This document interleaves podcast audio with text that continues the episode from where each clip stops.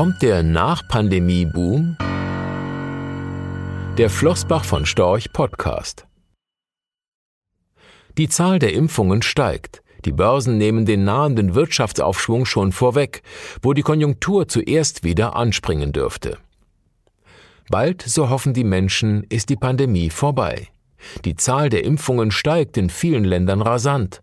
Selbst in der Europäischen Union, die in diesem Punkt nicht gerade als der globale Trendsetter gilt, dürfte bald schon jeder fünfte Bürger mindestens eine Impfung erhalten haben. Das wird ein super Sommer, könnte man meinen. Gilt das auch für die Konjunktur? Bis dahin dauert es wohl noch etwas. Während die Kapitalmärkte zu neuen Rekordständen eilen, leiden große Teile der Wirtschaft noch immer unter den pandemiebedingten Einschränkungen. Vor allem viele kleinere und mittlere Betriebe des Dienstleistungssektors kämpfen mit den Folgen des Lockdowns, die sich bislang noch nicht in den künstlich gedrückten Insolvenzzahlen niederschlagen konnten. Wenn die Insolvenzmeldepflicht wieder eingeführt wird und die Staatshilfen abebben, dürfte sich dies ändern. Auch die großen krisengebeutelten Unternehmen müssen sich in der Post-Corona-Welt erst einmal zurechtfinden. Hier geht es zuerst vor allem darum, zu konsolidieren. So erwartet beispielsweise die Lufthansa, dass sie ihr Vorkrisenniveau erst in fünf Jahren wieder erreichen wird. Immerhin ist in einigen Branchen mit einem starken Nachholeffekt zu rechnen, der aber an Kapazitätsgrenzen stößt. So dürften die überproportional stark vom Tourismus abhängigen Länder Südeuropas frühestens 2022 das Vorkrisenniveau erreichen. Dagegen wird dies für die USA bereits dieses Jahr erwartet. In China dürfte das Vorkrisenniveau sogar um mehr als 10 Prozent überschritten werden, wodurch sich seine Bedeutung als Wirtschaftsmacht weiter erhöht. Im Jahr 2025 dürfte Chinas Wirtschaftsleistung gut vier Fünftel des Bruttoinlandsprodukts aller übrigen Schwellen- und Entwicklungsländer ausmachen. Im Jahr 2000 war es gerade mal ein Fünftel. Selbst im Vergleich zu den USA, die vergleichsweise gut durch die Krise gekommen sind, wird China immer mächtiger und könnte bereits 2030 die USA als größte Wirtschaftsmacht der Welt ablösen. Die zunehmende wirtschaftliche und politische Bedeutung Chinas hat aber auch ihre Schattenseiten für westliche Unternehmen und Volkswirtschaften.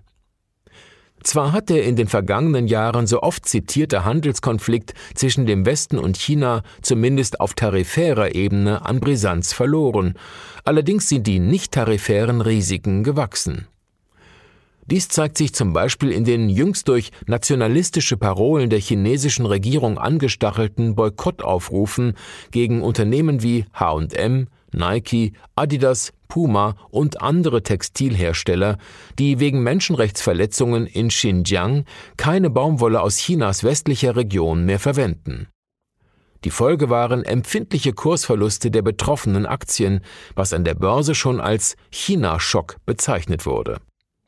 Noch allerdings kann China es sich nicht leisten, über einzelne Nadelstiche hinausgehende Strafmaßnahmen umzusetzen. Dazu ist das Land zu stark in die Weltwirtschaft eingebunden, sowohl als Importeur von Rohstoffen, Medikamenten und Hochtechnologie als auch als Exporteur von Konsumgütern. Somit dürften die USA und China die Weltkonjunktur aus dem Pandemieloch ziehen und auch dank billionenschwerer Staatshilfen, für eine Fortsetzung des beginnenden Aufschwungs sorgen. Rechtlicher Hinweis diese Publikation dient unter anderem als Werbemitteilung. Sie richtet sich ausschließlich an deutschsprachige Anleger mit Wohnsitz bzw. Sitz in Deutschland, Österreich, Luxemburg und in der Schweiz. Die in dieser Veröffentlichung enthaltenen Informationen und zum Ausdruck gebrachten Meinungen geben die Einschätzungen von Flossbach von Storch zum Zeitpunkt der Veröffentlichung wieder und können sich jederzeit ohne vorherige Ankündigung ändern. Angaben zu in die Zukunft gerichteten Aussagen spiegeln die Zukunftserwartung von Flossbach von Storch wider, können aber erheblich von den tatsächlichen Entwicklungen und Ergebnissen abweichen. Für die Richtigkeit und Vollständigkeit kann keine Gewähr übernommen werden. Der Wert jedes Investments kann sinken oder steigen, und Sie erhalten möglicherweise nicht den investierten Geldbetrag zurück. Mit dieser Veröffentlichung wird kein Angebot zum Verkauf, Kauf oder zur Zeichnung von Wertpapieren oder sonstigen Titeln unterbreitet. Die enthaltenen Informationen und Einschätzungen stellen keine Anlageberatung oder sonstige Empfehlung dar. Sie ersetzen unter anderem keine individuelle Anlageberatung. Angaben zu historischen Wertentwicklungen sind kein Indikator für zukünftige Wertentwicklungen. Diese Veröffentlichung unterliegt Urheber-, Marken- und gewerblichen Schutzrechten. Eine Vervielfältigung, Verbreitung, Bereithaltung zum Abruf oder Online-Zugänglichmachung, Übernahme in andere Webseite, der Veröffentlichung ganz oder teilweise in veränderter oder unveränderter Form ist nur nach vorheriger schriftlicher Zustimmung von Flossbach von Storch zulässig.